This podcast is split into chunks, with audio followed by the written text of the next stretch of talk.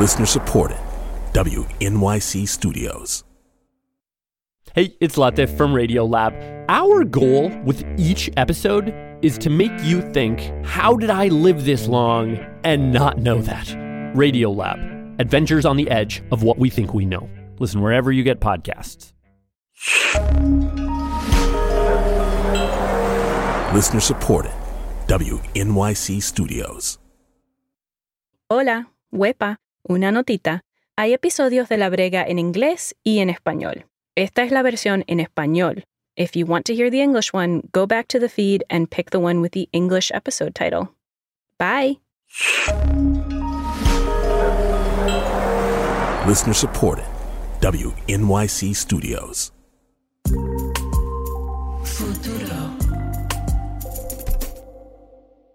Bueno, eh, ¿puedes presentarte? Mi nombre es eh, Luis Valentín y soy periodista del Centro de Periodismo Investigativo. ¿Qué haces ahí? Bueno, pues desde que llegué al centro en el 2017 ya cubría mayormente el manejo de las finanzas del gobierno de Puerto Rico. Llevo ya más de cinco años, diría yo, cubriendo la crisis fiscal y también lo que es el, el juicio de, de, la quiebra. Y ahí es donde yo estoy metido todos los días en, en, el docket buscando documentos y mirando a ver qué es lo que está pasando. ¿Y qué es el docket? Ok, el docket es un repositorio, digamos que ahí están todos los documentos que tienen que ver con la quiebra. Te voy a enviar ahora un link. Ok. Y en ese link vas a poder entrar y vas a ver. Ok, Commonwealth of Puerto Rico, Prime Clerk. Esa es Wow. eh, la página principal donde se reúne toda la información y los documentos que se radican en lo que es la quiebra de Puerto Rico. Y si le das un poquito para abajo, Ajá, ajá. vas a ver que hay Wow. varias entradas. Como puedes ver, estás leyendo en la entrada número 15.167. Eso quiere decir que hay 15.166 entradas antes. Entonces, te levantas por la mañana y tu primer paso es ir a, a esta página. No, quizás a veces hay mañanas que trato de, de tomarlas más tranquilas, pero te puedo decir que cada media hora me llega un email con todos los documentos que se hayan radicado en esa media hora en el docket. Y quizás me gustaría que fuera a Ajá. una entrada en específico, Sí, sí. 11791. 791. Ok. Aquí estoy mirando, es como un scan de una carta o de un documento escrito a mano en azul. Y es del 18 de febrero del 2020. Nombre, Collazo Delgado Mariluz. Eh, dirección, que está en Patillas, en Puerto Rico. Y parece que eh, va al tribunal Sí. de Distrito de los Estados Unidos para el Distrito de Puerto Rico. Así, si te vas a la tercera página donde dice Ajá. motivos. Motivos. Ok, número uno. Tengo derecho a reclamar en mi número de reclamo 83933. Número dos. Trabajé para el Departamento de Educación de Puerto Rico de los años 1982 hasta el 2013. Número 3. De acuerdo a la Ley 96 del 1 de julio 2002, donde concede un aumento de sueldo a los empleados públicos del gobierno central del Estado Libre Asociado de Puerto Rico, nunca llegó. Eso, digamos que fue un aumento, un aumento salarial que, como dice la carta que estás leyendo, nunca llegó. Ay. ¿Y cómo encontraste esta carta de Mariluz? Pues eh, yo diría que el año pasado comencé a ver que los emails que estaba recibiendo cada media hora eh, venían con nombres que no correspondían tanto a lo que estaba eh, acostumbrado a ver. Y están todas eh, escritas a mano así, como la de Mariluz. Son muchas cartas, muchas cartas escritas a mano, como las de Marilu. Soy Alana Casanova Burgess y esto es La Brega, una coproducción de WNYC Studios y Futuro Studios. Y en este episodio conocemos a la gente de a pie que está en la fila de la quiebra puertorriqueña y su lucha por cobrar lo que les debe el gobierno.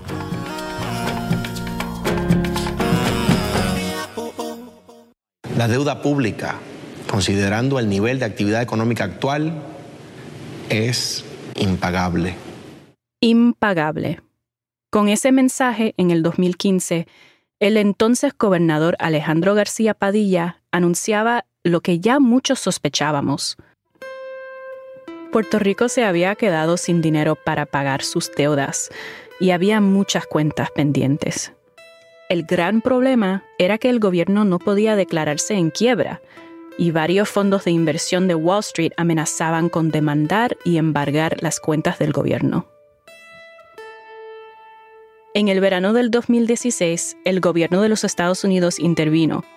El presidente Barack Obama firmó la ley promesa y un año después, Puerto Rico radicó quiebra bajo esta nueva ley y esta se convirtió en la bancarrota gubernamental más grande en la historia de Estados Unidos.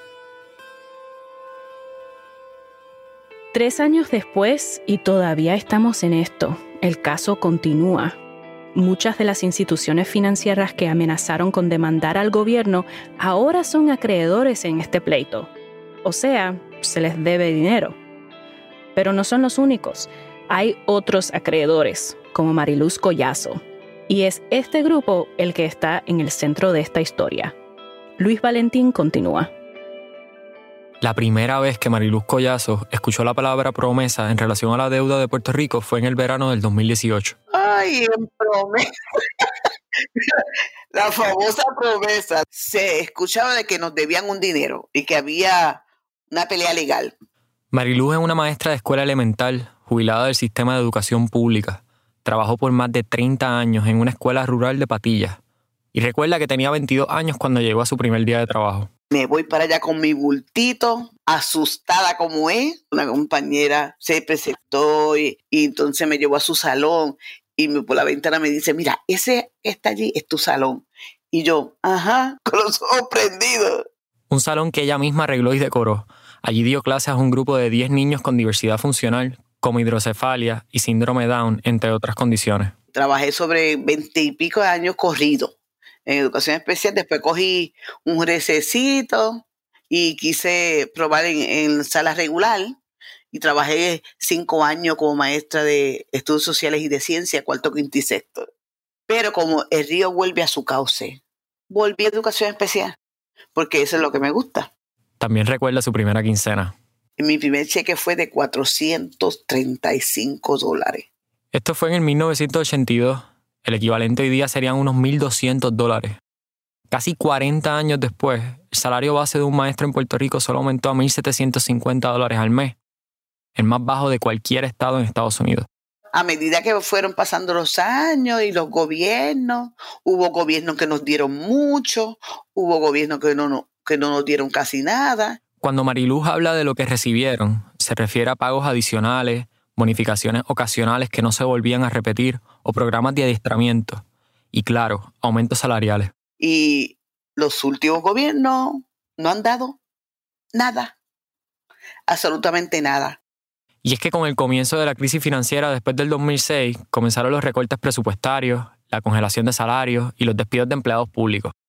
Las condiciones de trabajo para Mariluz y su compañero empeoraron los maestros se quedaron sin apoyo institucional. Y en el 2013, Mariluz decidió retirarse y piensa que lo hizo justo a tiempo, porque las condiciones siguieron empeorando. Yo le doy gracias a Dios que me retiré. de verdad. Porque ahora sí está difícil.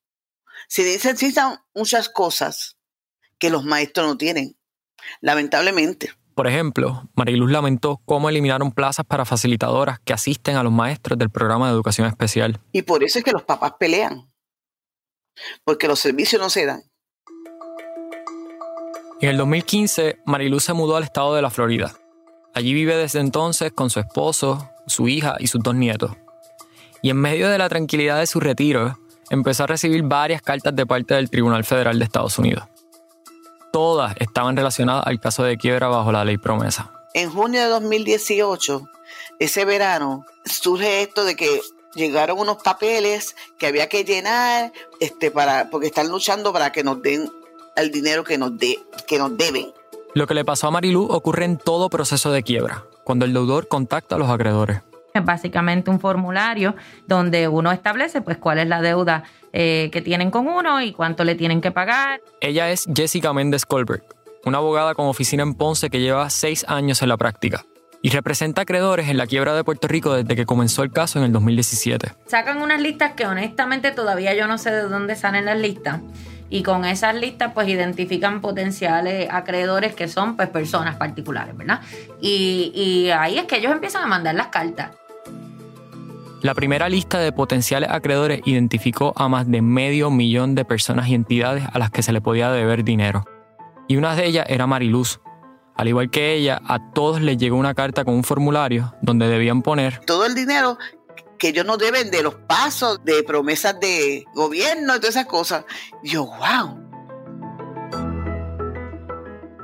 pasos y promesas de gobierno, es decir, aumentos salariales que prometían los gobiernos, algunos más que otros, pero que no siempre llegaron. Mariluz, por ejemplo, asegura que nunca recibió un aumento mensual de 100 dólares que otorgó una ley firmada en el 2002 por la entonces gobernadora Sila María Calderón. Nunca se reflejó en su cheque. Y lo mismo le ocurrió a varios de sus ex compañeros maestros y a miles y miles de ex empleados de gobierno, aumentos de salario prometidos que nunca recibieron.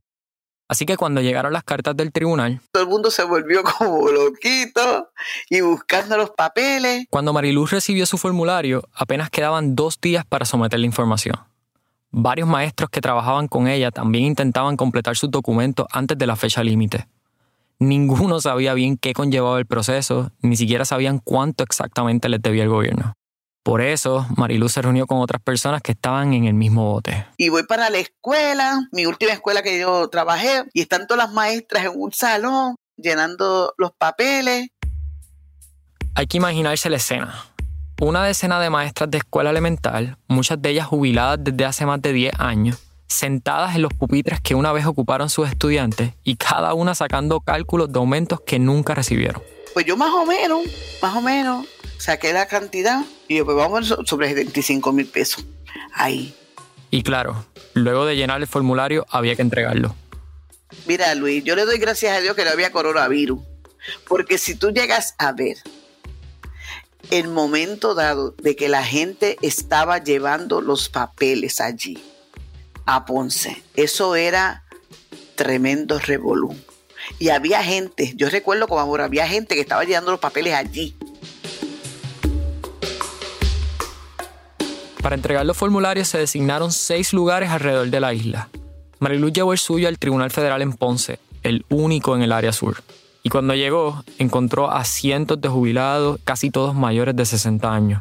Eran eh, filas larguísimas de personas que son de edad avanzada, muchos de ellos, que fueron retirados de cualquiera de las agencias. Méndez, la abogada de la que escuchamos antes, recuerda bien la escena. Su oficina queda justo detrás del sitio a donde Mariluz llevó su formulario.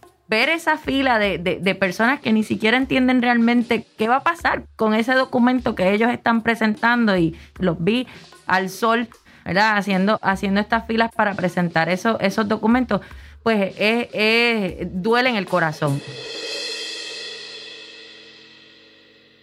Esta escena no solo ocurrió en Ponce, también se vio en las afueras del Tribunal Federal en San Juan, otro de los lugares donde se recibieron formularios.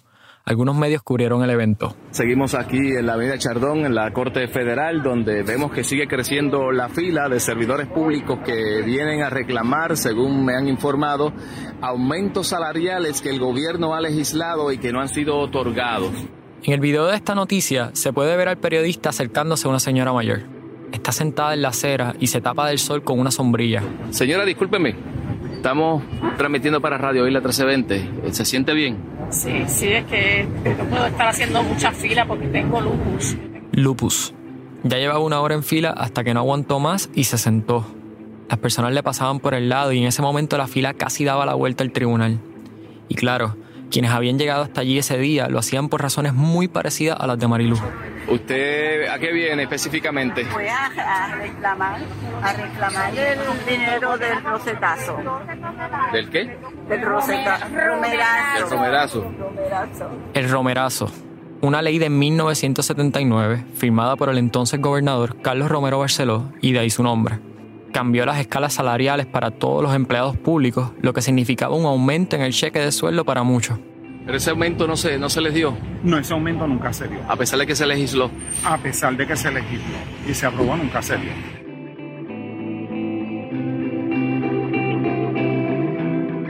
Todos son acreedores del gobierno de Puerto Rico.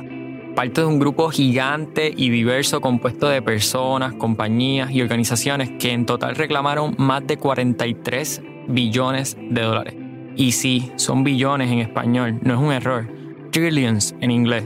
Y claro, se pudo haber ido un cero de más, no todos cobrarán, ni tampoco todos los acreedores son iguales.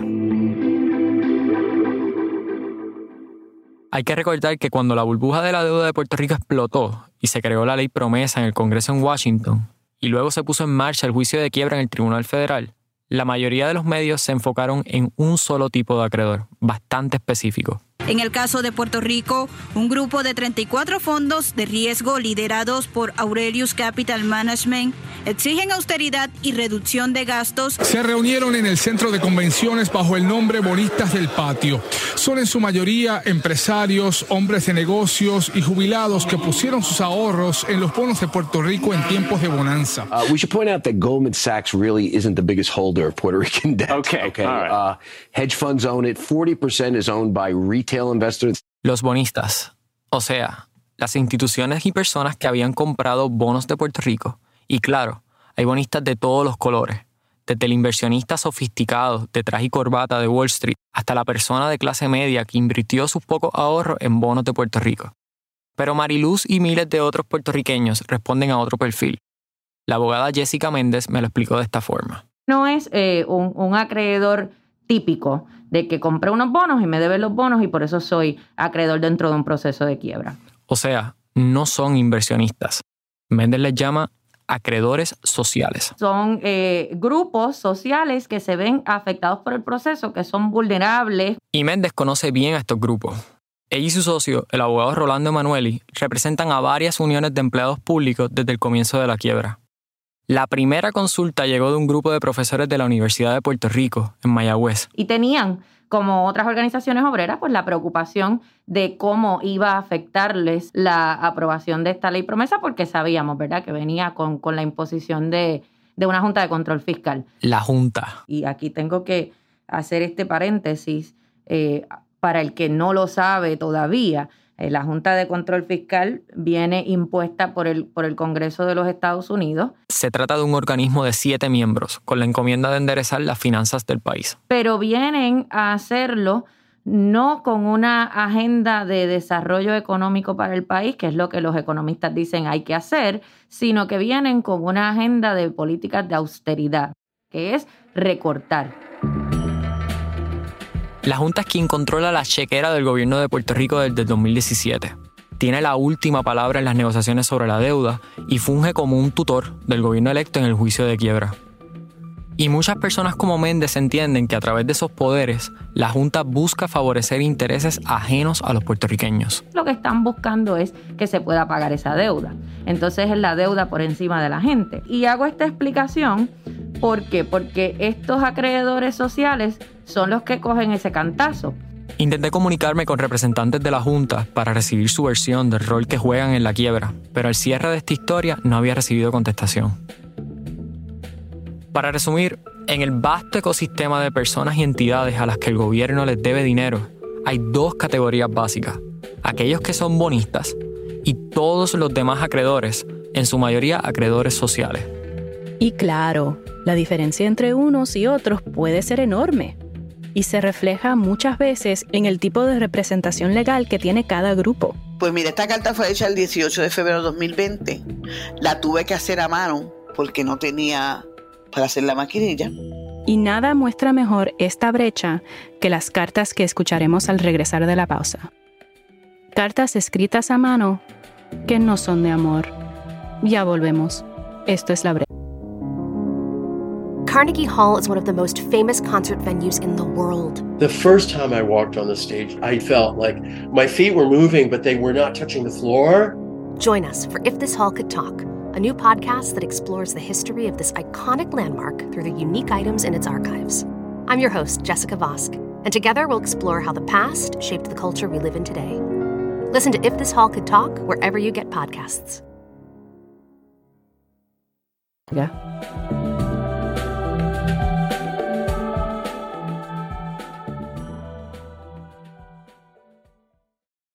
Estamos de vuelta. Esto es La Brega. Y retomamos la historia de la quiebra de Puerto Rico. Hay que entender una cosa. La quiebra es como un mar con muchos peces. Ahí nadan todo tipo de acreedores de gobierno. Los fondos de inversión más poderosos del mundo, los que tienen muchos recursos, son los peces enormes. Entonces, hay peces más pequeños, como los sindicatos o contratistas del gobierno. Y los hay muchos más pequeños todavía, como Mariluz, a quien conocimos en la primera parte de esta historia. Y no es la única. Son muchos los maestros, policías y otros empleados públicos que nunca recibieron los aumentos prometidos por el gobierno. El caso de la quiebra parecería que les ha dado una última oportunidad de cobrar, pero la mayoría de estas personas no tienen acceso a abogados y participan en el proceso casi a ciegas. Es una situación que plantea una pregunta básica. ¿Por qué es tan importante saldar las deudas con acreedores como estos? Luis Valentín retoma la historia. Mariluz ha tirado y recogido los guantes varias veces desde que hizo aquella fila larguísima bajo el sol en Ponce. Ya van más de dos años desde aquel día y casi dos décadas desde que le anunciaron el aumento que nunca llegó. Hay momentos dados que yo hasta me olvido. Y es que para ella es cuesta arriba entender tan siquiera qué ocurre en el proceso y qué tiene que hacer si algo. Y cuando llega alguna carta del tribunal o escucha alguna novedad de sus amigas retiradas o recibe una llamada de un periodista, eso reactiva la idea de que recibirá el dinero. Ven, eso te da como un poquito de esperanza. Así que vamos a ver, vamos a ver qué pasa. Mientras espera, va guardando toda la correspondencia oficial que recibe. Mire, Luis, yo tengo en mi casa, yo creo que una cajita llena de todos los documentos que ellos nos envían. Mariluz se refiere a la información que le llega del tribunal. Muchas veces se trata de órdenes formales de parte de Laura Taylor Swain, la jueza de Nueva York a cargo de esta quiebra.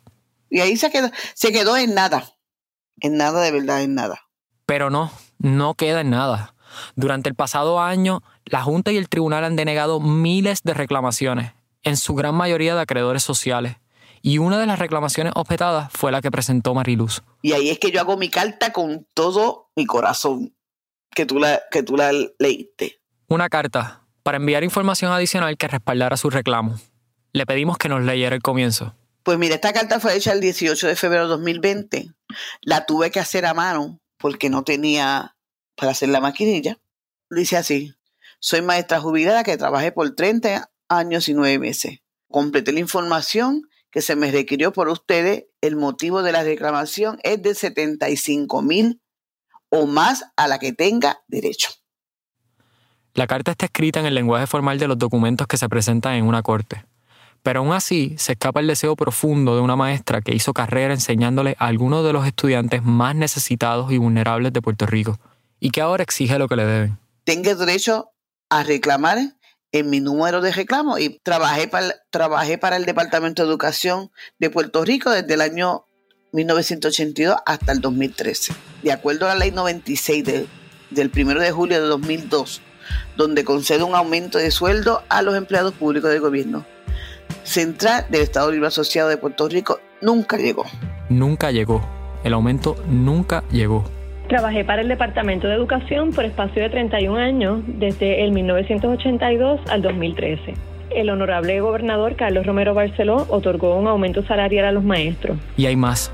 Son muchos los puertorriqueños que han enviado cartas reclamando aumentos salariales que nunca llegaron, como esta, de Vicenta Matos. Lo único que les pido es que me tomen en consideración y se me otorgue el dinero adeudado al cual tengo derecho. Trabajé para ello y fui una empleada responsable y de excelencia. Aquí va otra, de José Báez. Llevo trabajando en el gobierno de Puerto Rico desde el 2004 como agente de la Policía de Puerto Rico y no he recibido ninguna reclasificación o remuneración durante todos estos años al cual tengo derecho según lo dictan las leyes laborales firmadas por distintos gobernantes. También hay cartas que reclaman otras deudas, como esta de Jesús Rabel, reclamando los 500 dólares que otorga el gobierno a los familiares de servidores públicos que han fallecido. En su caso era su hermana. I feel confident that the filing of this objection as to my proof of claim has been an inadvertent error in this voluminous case. Las cartas vienen de todos lados. Esta que viene a continuación fue escrita por Daniel Almeida Medina, un confinado. Ahora, después de años, me informan de la ley promesa y que cualquier cosa que vaya a hacer que le escriba a nivel federal a usted, honorable señora Gloria Taylor Swain. La jueza no se llama Gloria, es Laura. Pero el respeto nunca faltó en la carta. Y lo que reclama Daniel es un dinero que, según él, le fue incautado ilegalmente por el Estado al momento de su arresto. Llevo años luchando y ese dinero es lo único que he ahorrado para mi hijo y ahora, ocho años después, me dicen que el país está en crisis y que la ley promesa. Para el año 2012 no se hablaba nada de la ley promesa. Y fue así, buscando en el docket del caso de quiebra, entre miles de mociones legales, órdenes, objeciones y contestaciones de abogados, así fue que encontré la carta de Marilú y tantos, tantos otros casos similares. Un grupo de actores la ha leído para esta historia para dar una idea un poco más clara de su contenido. Lo único que les pido es que me tomen en consideración. I feel confident that the filing of this objection y no he recibido ninguna reclasificación o remuneración Cualquier cosa durante que vaya a todos hacer estos que escriba a nivel federal usted, honorable señora Gloria Taylor Swain. Pero, ¿qué hace la jueza Swain con estas cartas? Sabemos que el tribunal despacha muchas de ellas por tecnicismos como no incluir una traducción al inglés, por ejemplo, pero aún así las cartas siguen llegando y la jueza Swain no habla con los medios. Así que decidí contactar a otro abogado puertorriqueño que trabaja en la quiebra y conoce muy bien este caso. My name is John Mudd. I'm 62 years old, and I am unfortunately a lawyer by profession. Al igual que la abogada Méndez, Mott representa a pequeños acreedores. Le pregunté qué opina sobre la jueza. I, I'm not going to answer that, except to say that she always is extremely polite, and she always, always, it's obvious that she reads everything, even the letters. Mott piensa que la jueza sí lee todas las cartas que le envían. And she does read everything. She reads the letters, and I'm sure they affect her because she's a human being, and some of those letters are, are heart rendering. But she has to do her job. O sea, que si la jueza tiene que rechazar cartas, peticiones o reclamaciones, así lo hará, vengan de quien vengan. Aunque los dos abogados que hemos escuchado hasta ahora representan al mismo tipo de acreedor, ambos tienen perspectivas bien distintas sobre el proceso. Por ejemplo, ya escuchamos a Méndez decir que la Junta busca pagarle más a los bonistas a través de recortes que afectan a la mayoría de los puertorriqueños. I thought that the board would do more control. I never thought the board would fight so much against uh, bondholders as, as it has fought and is fighting. Mott pensaba que la Junta iba a ejercer más control sobre el gobierno y que no iba a pelear tanto con los bonistas. Pero hay algo en lo que ambos coinciden, que los pequeños acreedores como Mariluz la tienen muy difícil, comenzando por el proceso de conseguir y pagar por un abogado que les ayude. How are you supposed to um, get an attorney who knows about this, who's going to charge you, for Puerto Rico standards, a lot of money? En una isla donde casi la mitad de la población vive bajo el nivel de pobreza, el acceso a la justicia es un problema serio. Imagínate eso eh, mil veces de, de manera exponencial porque eh, eh, ahora estás en el, en, en un- en el tribunal, en San Juan, federal, eh, sin abogado, sin conocer el idioma, sin conocer los procesos. Y es que el caso de la quiebra se lleva en inglés. También es un proceso que exige unos términos y tiene reglas de procedimiento muy técnicas. A esto se añade un asunto complicadísimo como la quiebra. Así que eh, anticipo pues que también pueda haber muchas personas que, que pierdan eh, la, la oportunidad ¿verdad? de defenderse eh, porque no están eh, debidamente representados y simplemente pues se te puede pasar un, un término. Una de las que está sin abogado es Mariluz. Luego de enviar su carta en febrero de este año, me comentó que ha recibido varias notificaciones de la corte, o sentencias, como ella le llama. Y entonces me llegan muchas, muchas, muchas sentencias, cambiando las fechas de, de verse la vista. O sea, una audiencia presencial frente a la jueza Swain para que atienda su reclamo. Esa es la esperanza, que se vea en la corte. Y cuando finalmente llegue ese día en la corte, si es que llega, la experiencia puede ser intimidante. La sala del tribunal es un salón con techo alto y hace mucho frío. Hay una docena de bancas como de iglesias a cada lado, divididas por un pasillo en el medio que va a parar a un podio solitario.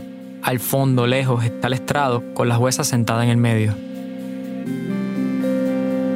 Los días en que hay alguna vista del juicio, dejan un solo banquillo para asistentes y periodistas que se tienen que sentar en la última fila.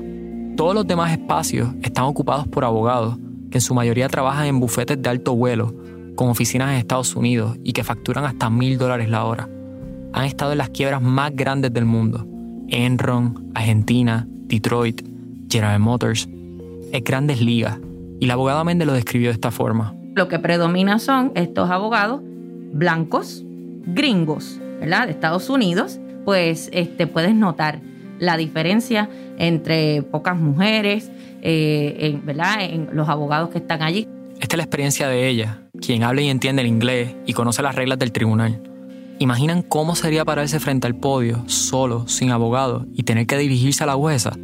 La abogada recuerda la última vez que vio esto ocurrir, durante una vista a principios del 2019. Lo que le dan es cinco minutos, que al final del camino se traducen en dos minutos, tres minutos como mucho, porque necesitan un traductor, porque estamos en el Tribunal Federal, Tribunal del Imperio, como a mí me gusta llamarle, y pues tienes que ir allí a hablar en inglés, y eso es, un eso es difícil de ver.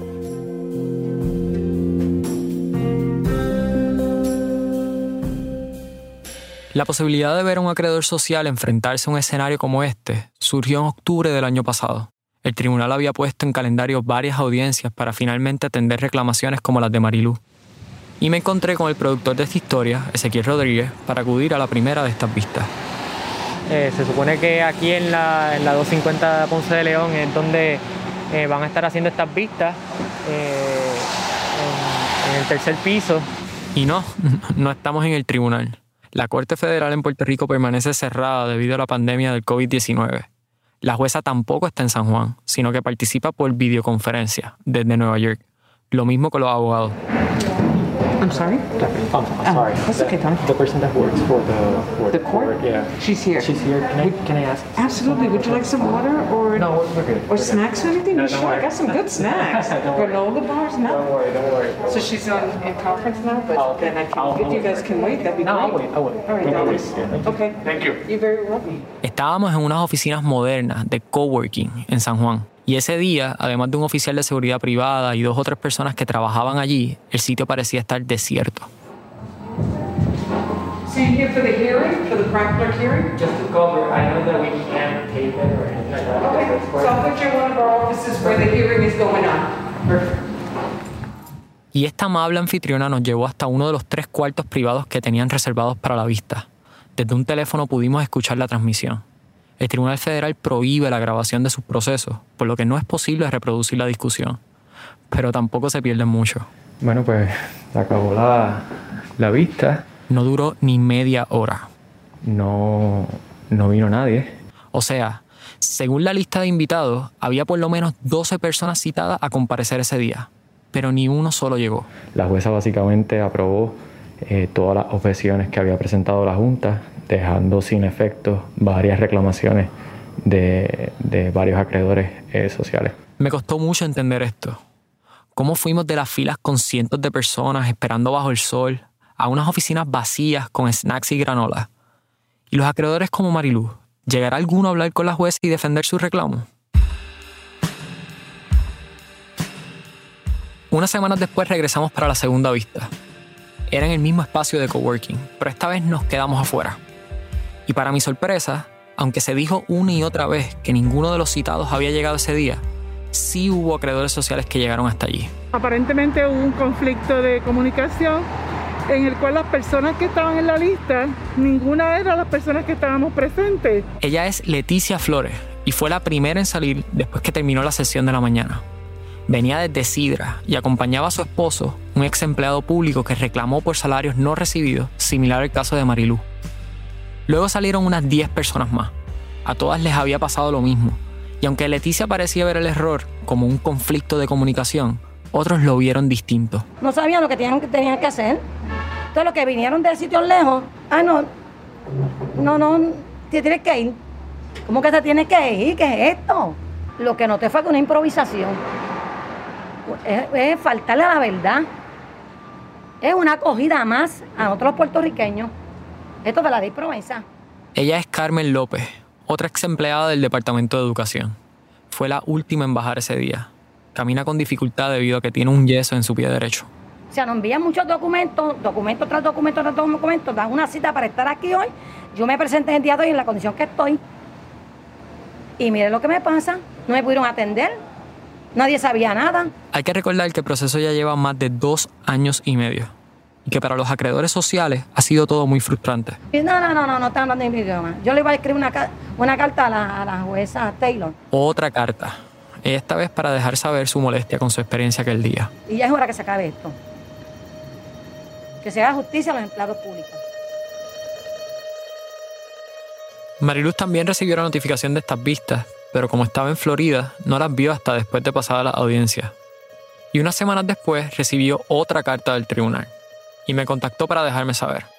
Le pedí que me leyera un poco para ver de qué trataba. Bueno, déjame ponerme el mijo. Estaba contenta. Cada vez que recibe correspondencia del caso, piensa que sí, que recibirá el dinero.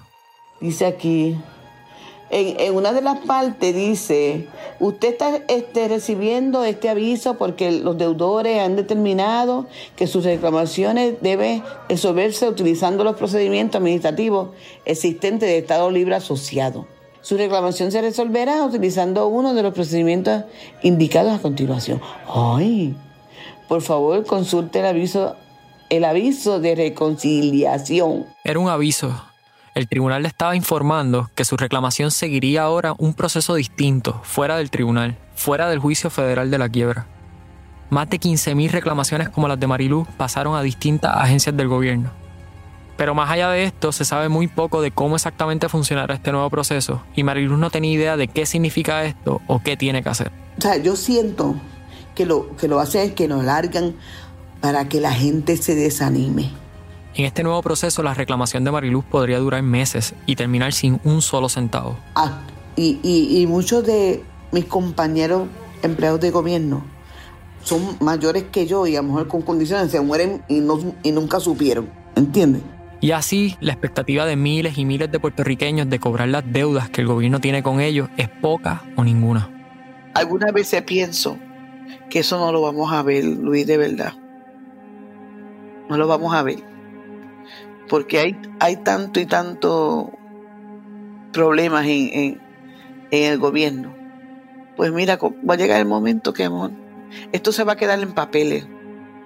En una carta de una maestra pobre que se retiró en el 2013.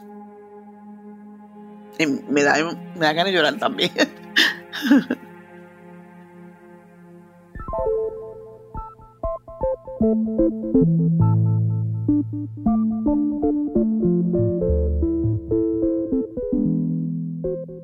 Cuando el exgobernador García Padilla dijo que la deuda era impagable, se refería mayormente a los bonistas. Pero hay otra deuda, la de los acreedores sociales. ¿Qué se le debe a estos puertorriqueños que por décadas trabajaron en el gobierno y quienes han recibido cantazo tras cantazo a través de años largos de crisis financiera y depresión económica? Ganaban poco y le dedicaron los años más productivos de su vida al servicio público. Y cuando el gobierno les prometió un poco más, les falló. Ahora, con casi tres años de filas y cartas, las promesas vuelven a quedar en lo mismo, en una deuda que sigue sumando.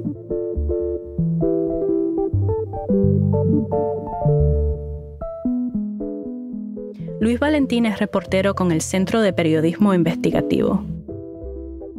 Hasta hoy se han rechazado más de 60.000 reclamaciones de acreedores. Todavía quedan pendientes otras 15.000, en su mayoría de ex empleados públicos.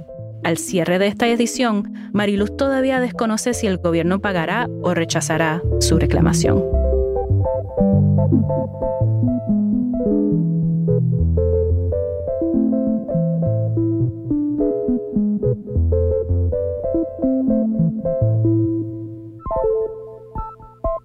La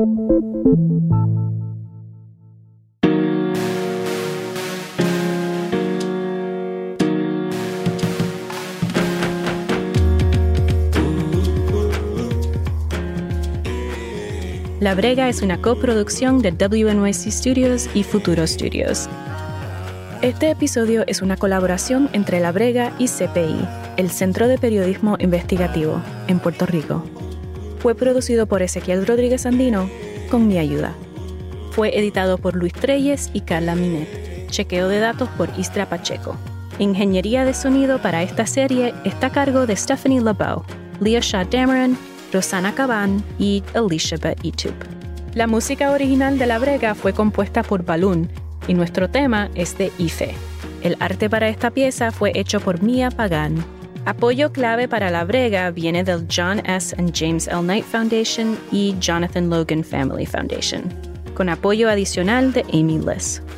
Gracias a Lucien Hernández, Jesús Rabel, el licenciado Rolando Emanueli, la licenciada Ivonne González, David Caraballo, Sonia Palacios, Marilyn Goico, Armando Santiago y a Construyamos Otro Acuerdo. En el próximo episodio de La Brega, ¿se acabaron las promesas? ¿Cuál es el estado del Estado Libre Asociado? Hasta la próxima.